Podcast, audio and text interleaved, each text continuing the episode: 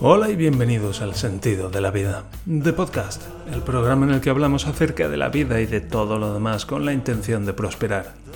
Hoy es lunes, día 9 de octubre del año 2023, y este es el episodio número 555. Todos nos hemos preguntado Si todos nos lo hemos preguntado alguna vez, ¿cuál es el sentido de la vida? ¿Por qué estamos aquí? ¿Para qué estamos vivos? Pero si lo buscas en internet, en el sentido de la vida.net y en el sentido de la vida.net barra contacto es donde puedes contactar conmigo. Gracias por acompañarme un episodio más en este camino de prosperar. Sí, aquí estamos una vez más. Por fin, por fin me ha llegado de Hacienda, de la Hacienda alemana, el número de la seguridad social. Porque soy autónomo, soy freelancer, soy experto en. Bueno, experto. Sí, la verdad es que tengo un montón de experiencia trabajando con ordenadores. Y inicio mi andadura como. mm, Verata, ¿cómo lo llamo? Mm, Ofrezco servicios de soporte informático a emprendedores. Podemos poner así algo así.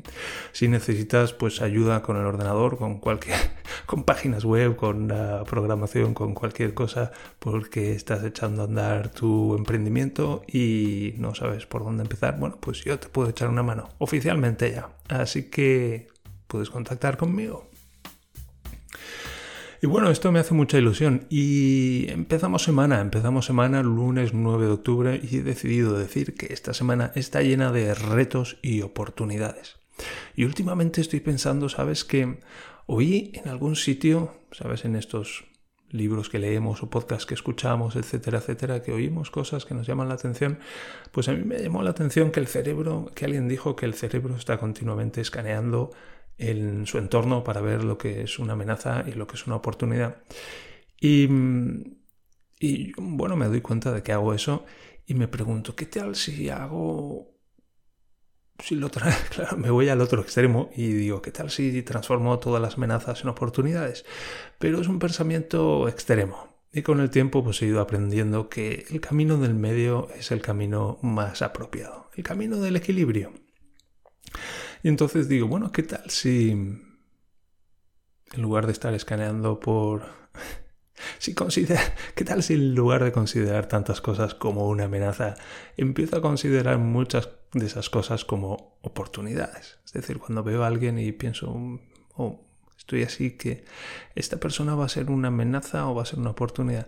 Bueno, ¿qué tal si es una, qué tal si es una oportunidad? ¿Qué tal si me comporto como si fuera una oportunidad? O esta cosa que me ha sucedido que voy a tener que hacer, ¿qué tal si esto fuera una oportunidad?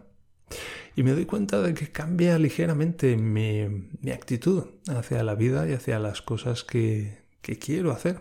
Así que, bueno, pues es una actitud, un cambio de mentalidad que estoy practicando. Tal vez te puede resultar útil a ti también. Y hoy ah, quiero ir con... ah, quiero ir con una lectura, con la lectura de una columna que escribí en ah, marzo, finales de marzo de 2008. Recuerdo que, bueno, pues yo estaba volviendo ya, no, no estaba volviendo ya, estaba enfrentándome a mi último medio año de contrato en Siemens VDO, donde trabajaba yo en Alemania como ingeniero. Y wow, fue difícil porque fueron los seis últimos meses que estuve allí trabajando y yo estaba ya decidido a dejarlo todo y a volverme a España. Y de hecho ese verano pues ah, contemplé detenidamente el suicidio. En plan, bueno, ¿qué hago? Llevo más de 20 años hundiéndome progresivamente en la miseria y, no aguanto más, no aguanto más y el suicidio se está empezando a presentar como una, como una salida compasiva hacia mí mismo. En plan, yo repetía algunas veces, si mi vida fuera un caballo tendría que rematarlo. Y así me sentía, así me sentía, en plan, no puedo, no puedo ya más, no puedo, no puedo seguir soportando esto, no puedo, no puedo ya más con esto.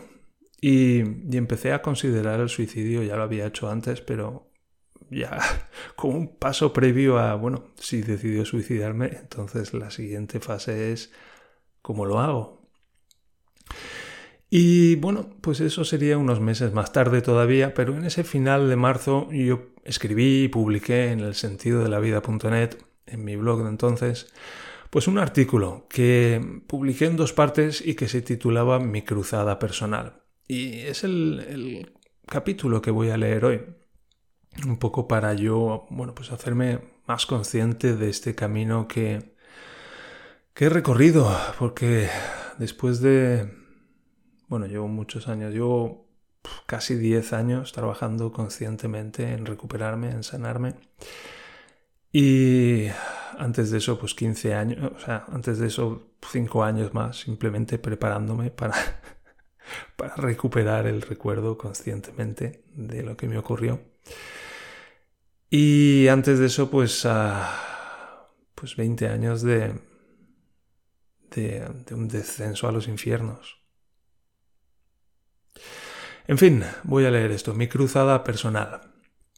30 de marzo de 2008. Debió de ser hace algo más de 10 años cuando acudí por primera vez al médico debido a lo que en aquel momento describí como un malestar estomacal.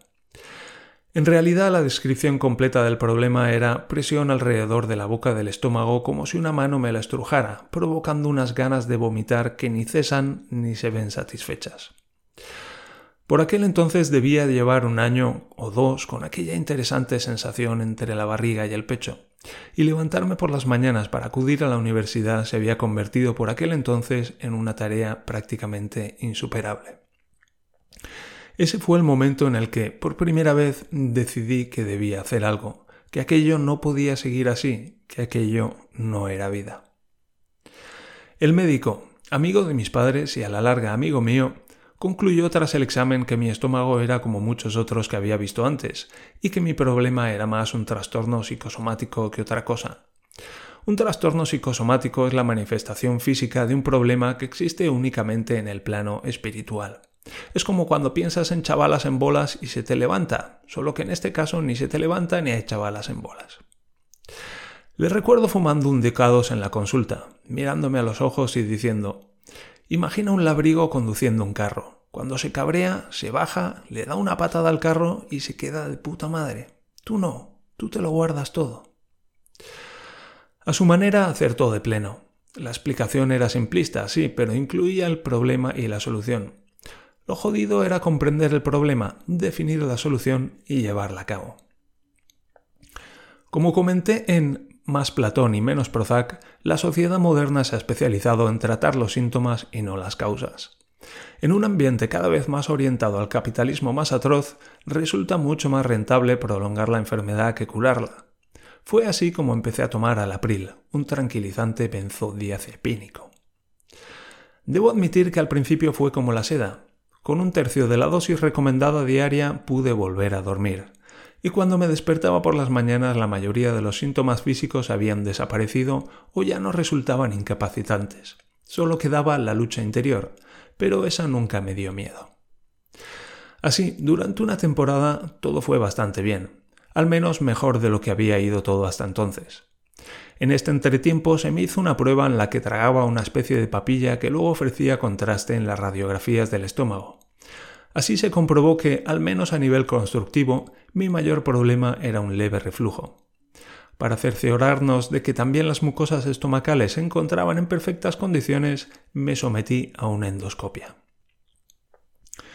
Una endoscopia consiste en que te largan un tubo inacabable por el esófago hasta llegar al otro extremo del estómago mientras el galeno te sonríe y te dice Caray, esto no se acaba nunca.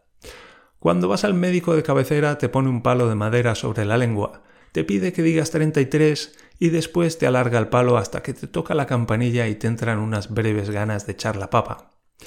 La endoscopia es parecida, pero en vez de un palito de, de, pero en vez de un palito de madera es una manguera y en vez de un suspiro dura varios minutos. Cada tres segundos tienes una arcada y cuando pasa la arcada reúnes fuerzas para tragar un palmo más de manguera e intentas respirar. Luego pasas la siguiente arcada y vuelves a tragar. Cuando el médico te dice que todo está bien, te das cuenta de que hubieras deseado encontrar una terrible malformación que explicara tu trastorno y justificara la experiencia. Pero no, todo está bien, hay que joderse. Cuando estás convencido de que tu vida es una mierda, incluso las buenas noticias son una putada. Al cabo de unos meses la medicación dejó de hacer el efecto que debía hacer. Creo que en términos médicos se denomina desarrollar tolerancia. Es cuando el cuerpo se termina acostumbrando a una droga y hay que aumentar la dosis para lograr el mismo efecto. Pasé a tomar la, pasé a tomar la mitad diaria de lo que correspondía a un mamífero humano. Seguía siendo poco, pero para mí resultó claro que no estaba saliendo de ningún sitio sino entrando. Era una sensación muy poco reconfortante. A los pocos meses la nueva dosis se volvió a quedar pequeña, pero decidí que no quería aumentarla. Fue entonces cuando volvió el malestar permanente. También volvieron las noches en blanco. Hubo un momento de insomnio insoportable en el que durante más de dos semanas apenas dormí una o dos horas cada noche. Ponía la radio bajita y escuchaba pasar la programación entera hasta que, en algún lugar entre las siete y las nueve de la mañana, perdía el conocimiento durante una hora o dos. Cuando padeces insomnio, todo parece una copia de una copia de una copia. Bueno, ya sabes.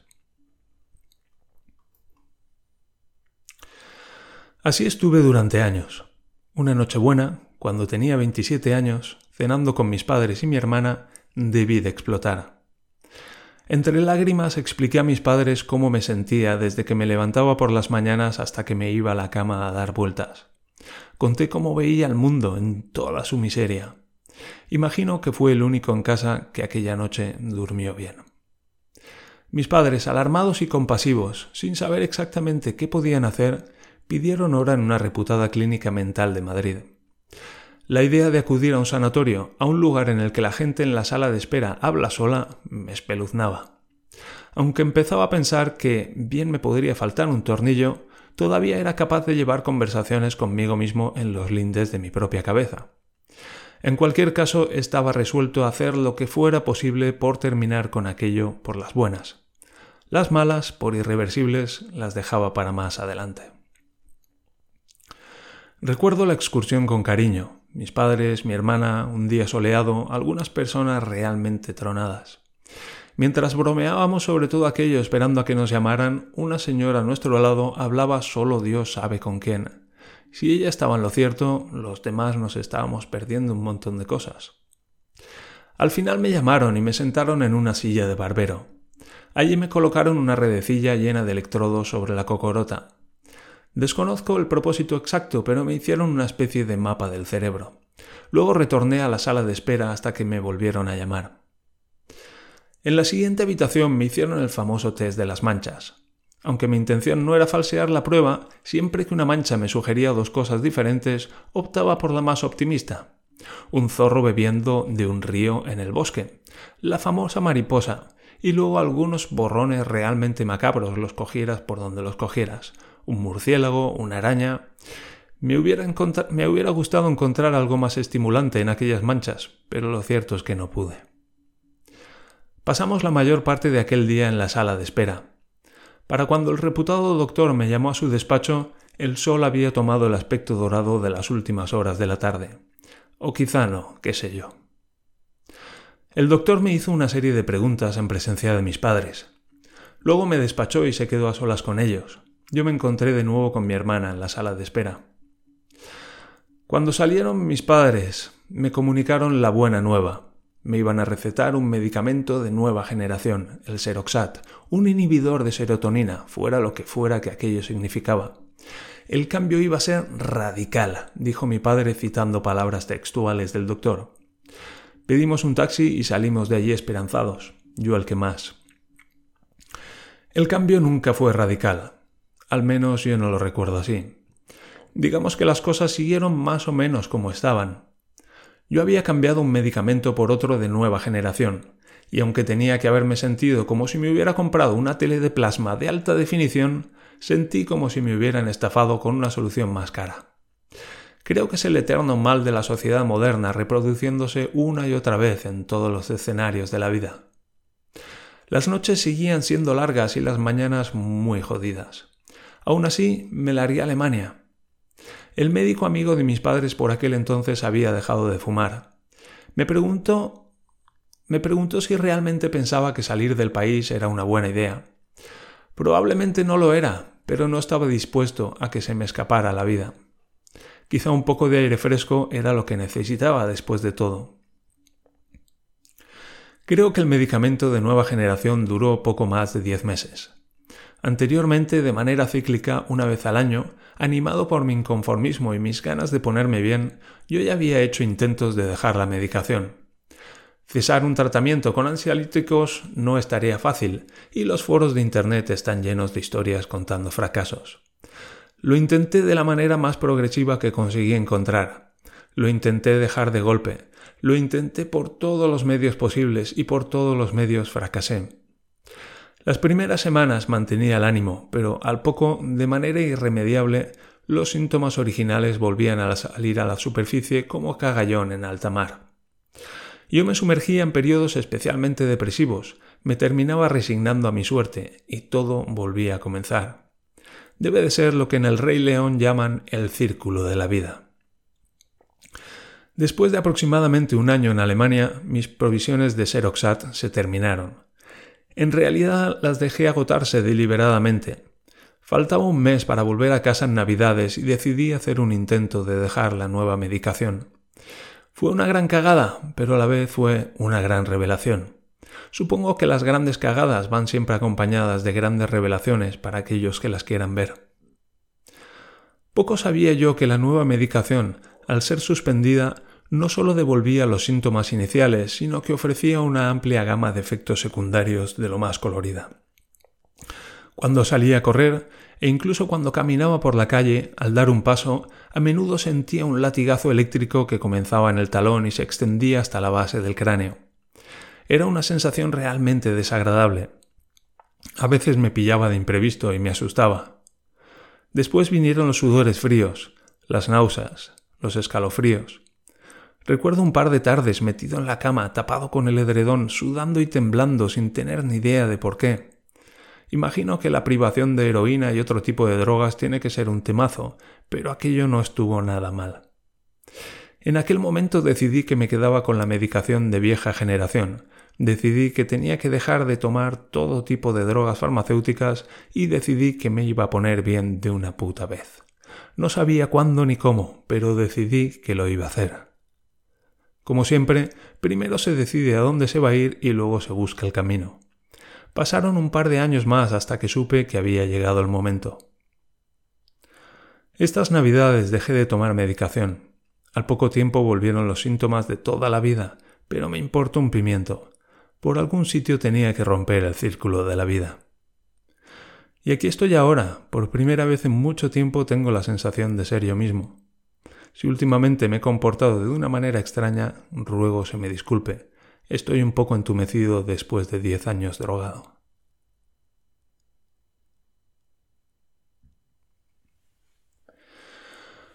Y esto es lo que escribí hace... ¿Cuántos años hace ya? 15 años. Hmm, esto fue poco antes ya de, de empezar, de, de decidir que no me suicidaría, sino que seguiría adelante y de seguir adelante y de empezar a hacer todo lo todo lo que estuviera en mi mano, de decidir que iba a dedicar mi vida entera si fuera necesario para encontrar lo que me sucedía y solucionarlo. Y desde aquel momento me costó como cinco o seis años más prepararme para encontrar, no solo encontrar lo que me sucedía, sino prepararme para encontrar lo que me sucedía. Y desde entonces, desde que lo encontré, van nueve años y siete meses ya de recuperación constante consciente. Y leo esto porque todavía lo estoy asimilando. Porque todavía lo estoy comprendiendo. Porque todavía lo estoy lo estoy asumiendo. Por lo que he pasado y esto me ayuda. En fin, hasta aquí el episodio de hoy. Así que recordad que estamos aprendiendo a prosperar y estamos aprendiendo a apreciarnos, a valorarnos y a respetarnos. Y en definitiva, estamos aprendiendo a amarnos. También recuerda que puedes contactar conmigo a través del sentido de la vida.net barra contacto y también a través del canal de Telegram cuyo enlace de acceso puedes encontrar en las notas del programa. Por favor, dale a seguir y dame una valoración de 5 estrellas y así ayudarás a otros a encontrar este programa y a este programa a crecer.